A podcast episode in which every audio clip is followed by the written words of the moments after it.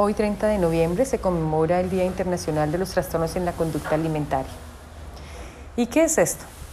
Realmente los trastornos en la conducta alimentaria son aquellos problemas psicológicos graves que conllevan alteraciones en nuestra ingesta, en la conducta de alimentación saludable, donde la persona afectada empieza a padecer efectos en su alimentación, sea por evitación de la ingesta de alimentos, sea por un exceso de ingesta de alimentos o hasta a veces para responder a aquella necesidad emocional. Y es lo que conocemos como hambre emocional. ¿Qué es importante? La conducta alimentaria humana es fundamental, es vital.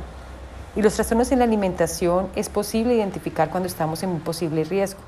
Por ejemplo, cuando empezamos a quizás atrasar nuestros horarios de comidas.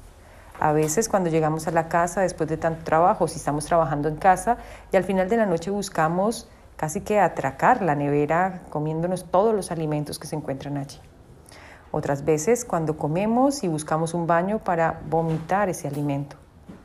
Y a veces también cuando por obsesión de un peso que ya de pronto lo tenemos, pero consideramos que quisiéramos llegar a un peso a veces que no es el ideal, sino nos genera un daño, también se vincula una alteración en nuestra percepción corporal.